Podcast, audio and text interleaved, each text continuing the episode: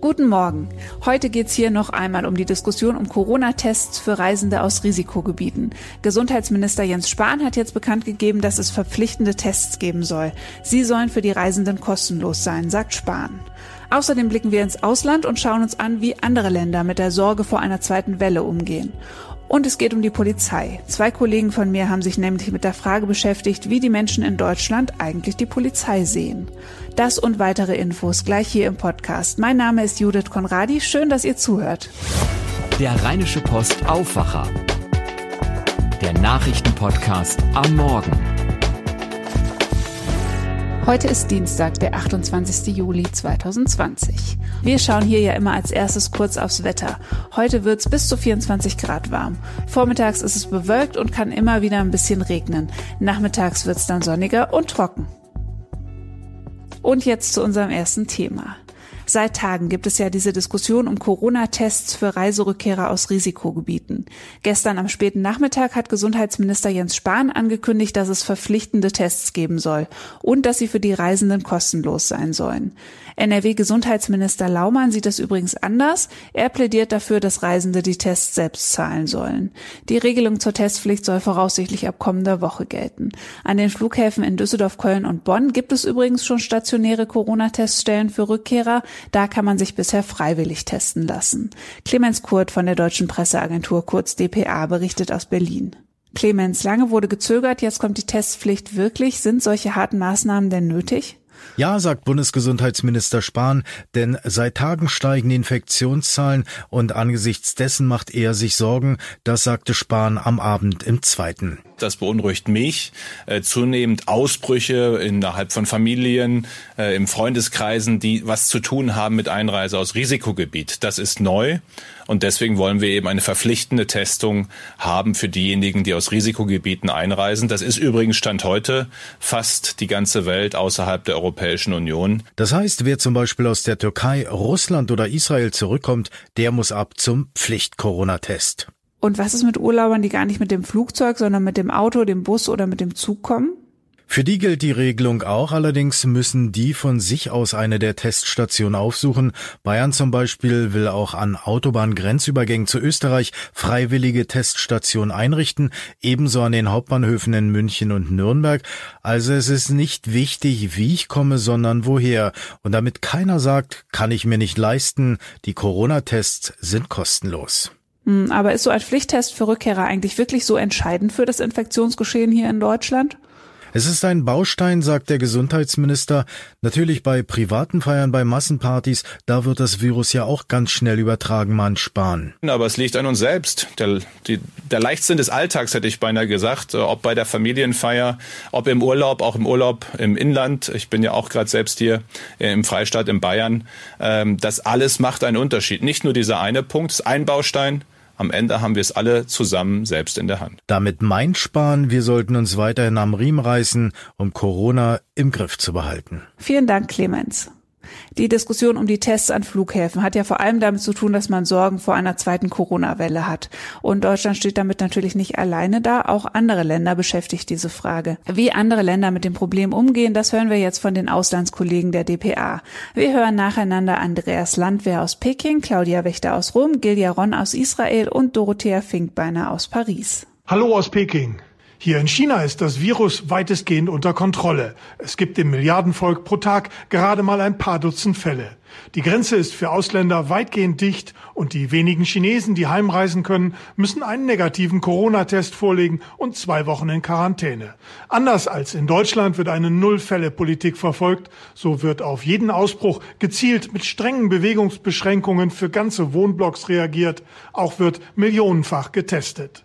Im Alltag gelten weiter viele Vorsichtsmaßnahmen. So trägt in China jeder Mund- und Nasenschutz. Am Eingang zu Supermärkten, Läden oder Restaurants wird Temperatur gemessen. Auch muss jeder seine Unbedenklichkeit mit einer Corona-App auf dem Handy nachweisen. Hallo aus Rom. Ja, auch die Italiener werden langsam nervös, obwohl die Fallzahlen niedrig sind hier. Noch, denn die zweite Welle, die kommt. Schon Ende August warnen Virologen hier und äh, man schottet sich ab, so gut es geht. Wer aus Rumänien oder Bulgarien kommt, der muss nun auch in Quarantäne und ähm, die Italiener selbst, die werden nun häufiger als sonst zur Kasse gebeten, wenn sie oben ohne unterwegs sind, also ohne Maske in Zug oder abends auf vollen Plätzen. Hallo aus Tel Aviv. Israels Regierung versucht der zweiten Corona-Welle mit drastischen Maßnahmen Herr zu werden. So sind alle Kulturveranstaltungen verboten, Bars und Nachtclubs geschlossen, Restaurants dürfen höchstens 20 Gäste im Innern und 30 Kunden im Außenbereich bedienen. Alle anderen Veranstaltungen dürfen höchstens 20 Teilnehmer haben. Und dennoch gelingt es vorerst nicht, die Neuinfektionsrate zu senken. Mehr als neun Prozent der Untersuchten sind positiv. Zwar will die Regierung einen neuen Lockdown vermeiden. Dennoch wollen manche Experten nicht ausschließen, dass ein solcher schon bald notwendig notwendig werden könnte. Hier in Frankreich, wo die Corona-Zahlen leicht gestiegen sind, hat die Regierung vergangene Woche schnell eine verschärfte Maskenpflicht eingeführt. In Zügen, Metros, Bussen, allen Geschäften, öffentlichen Räumen und dem Eiffelturm. An den Flughäfen kann man sich bei der Rückkehr aus dem Urlaub gratis testen lassen. Wer aus Risikogebieten kommt, muss das sogar bald. Und in der Bretagne, wo sich zuletzt verstärkt jüngere Leute wohl bei nächtlichen Beachpartys infiziert hatten, sind nun mehrere Strände und Parks die Nacht über gesperrt. Tschüss aus Paris. In den USA reißt ja die Debatte um Polizeigewalt und Rassismus bei der Polizei nicht ab. Und auch in Deutschland wird diese Diskussion geführt, wie ihr bestimmt mitbekommen habt. Menschen mit sichtbarem Migrationshintergrund berichten, dass sie unverhältnismäßig oft kontrolliert werden. Und in Hessen gibt es sogar ja einen Polizeiskandal, weil ein rechtsextremes Netzwerk auf interne Informationen aus Polizeicomputern zugegriffen haben soll. Wie viel ist eigentlich noch übrig von diesem positiven Bild des Freund und Helfers? Meine Kollegen Martin Kessler und Frank Vollmer aus der Politikredaktion haben sich mit dem Thema beschäftigt. Ich spreche jetzt dazu mit Martin Kessler. Martin, ihr habt euch mit der Frage beschäftigt, wie eigentlich die Menschen in Deutschland die Polizei sehen. Was kann man denn dazu sagen?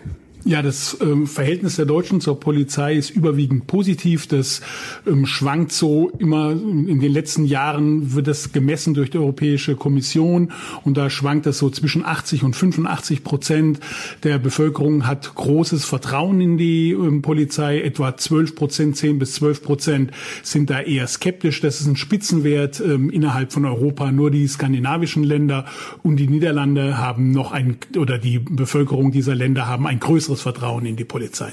Würdest du denn sagen, dass die Lage in Deutschland mit der in den USA vergleichbar ist?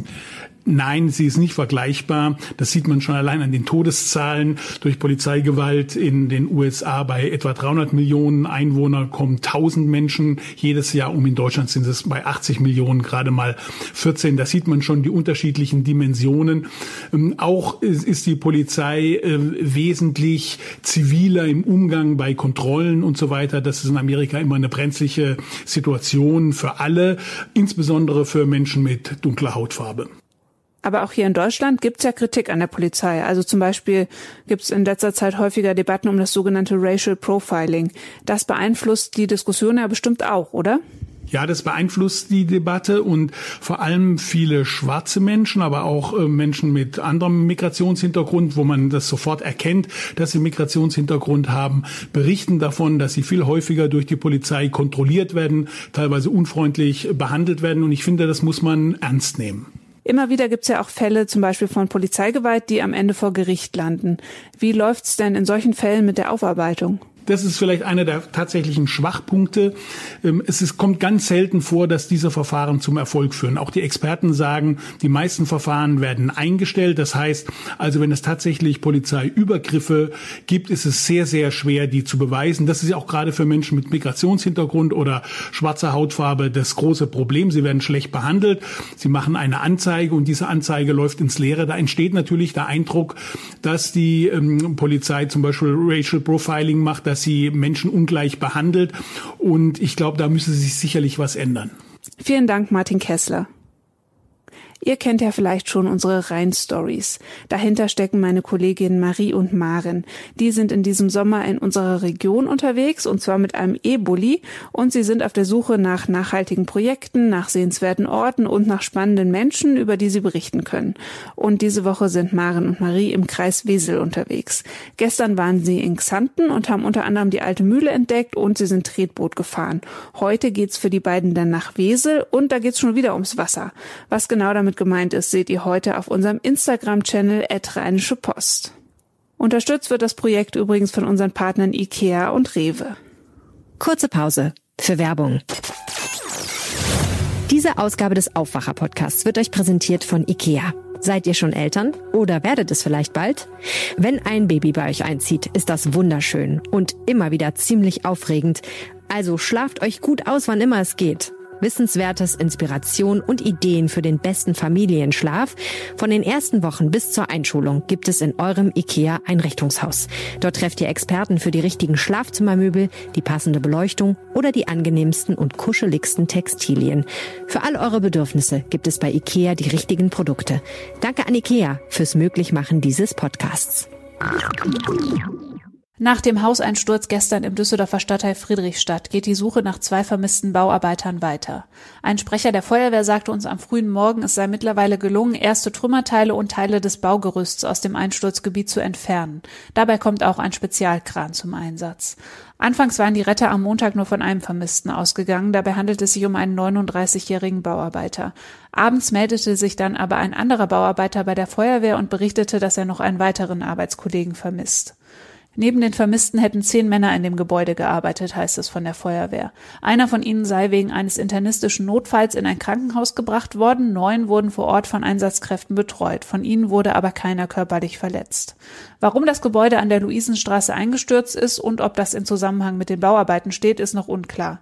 Die Kriminalpolizei ermittelt. Das mehrstöckige leerstehende Haus wurde kernsaniert, als das Unglück gestern geschah.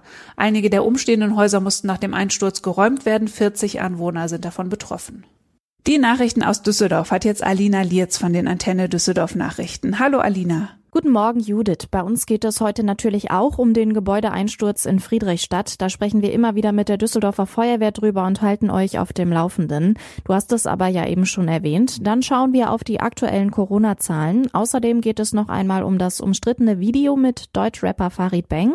Und zuletzt gibt es traurige Nachrichten nach einem Unfall gestern in Oberbilk. Sechs weitere Düsseldorfer haben sich nachgewiesen mit Corona infiziert. Das zeigen die aktuellen Zahlen des Gesundheitsamtes Düsseldorf. Insgesamt sind damit aktuell 57 Menschen in Düsseldorf positiv auf Corona getestet worden. Es müssen sich noch relativ viele Menschen zu Hause aufhalten. 304 Düsseldorfer sind in Quarantäne. Der Sieben-Tage-Wert liegt aktuell bei neun. Und auch die Einsätze des städtischen Ordnungsdienstes vom Wochenende wurden jetzt ausgewertet. Insgesamt mussten sie 112 Mal ausrücken. Meist ging es um die Einhaltung von Abständen oder um zu viel Lärm. Das umstrittene Video von Farid Bang ist weiter online. Die Stadt hat es bisher nicht von ihrer Seite gelöscht. Bis jetzt wurde es über 176.000 Mal angeklickt. Der Rapper ruft darin dazu auf, die Abstands- und Hygieneregeln gegen Corona zu befolgen.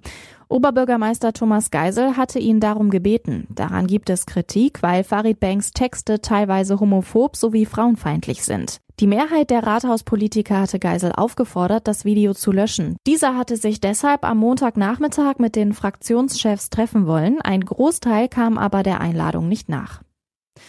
In Oberbilk ist am Montag bei einem Verkehrsunfall ein Radfahrer tödlich verletzt worden. Zu dem Unfall kam es an der Ecke Mindener Straße, Werdener Straße am Amtsgericht. Der Radfahrer war in Richtung Kruppstraße unterwegs und wurde von einem abbiegenden LKW erfasst. Dabei wurde er so schwer verletzt, dass er noch an der Unfallstelle verstarb. Die Ermittlungen zum genauen Unfallhergang dauern noch an. Mehr Nachrichten für und aus Düsseldorf gibt es auf antennedüsseldorf.de und auch immer um halb bei uns im Radio. Vielen Dank, Alina. Und jetzt schauen wir noch, welche Themen heute wichtig werden. Viele Familien warten ja auf Infos dazu, wie es in den kommenden Wochen und Monaten mit der Kinderbetreuung weitergeht. NRW-Familienminister Joachim Stamp gibt dazu heute Mittag eine Pressekonferenz. Wir berichten natürlich bei IP Online sofort, wenn es da was Neues gibt. Mehr als neun Monate ist der rechtsterroristische Anschlag von Halle jetzt schon her. In Magdeburg läuft ja gerade der Prozess gegen den Angeklagten Stefan B. In Halle wird heute eine neue Tür in die Synagoge eingebaut. Die ist mit noch mehr Sicherheitstechnik ausgestattet. Die Tür wurde von einem Dessauer Tischlermeister gefertigt, der auch die ursprüngliche Tür gebaut hatte. Diese Tür hatte ja verhindert, dass bei dem Anschlag vom 9. Oktober 2019 der Attentäter in die Synagoge gelangen konnte. Das war der Rheinische Post Aufwacher vom 28. Juli 2020. Wenn ihr Kritik, Anregungen oder Themenvorschläge habt, schreibt uns gerne an aufwacher.rp-online.de. Mein Name ist Judith Konradi und ich wünsche euch einen schönen Tag. Mehr bei uns im Netz www.rp-online.de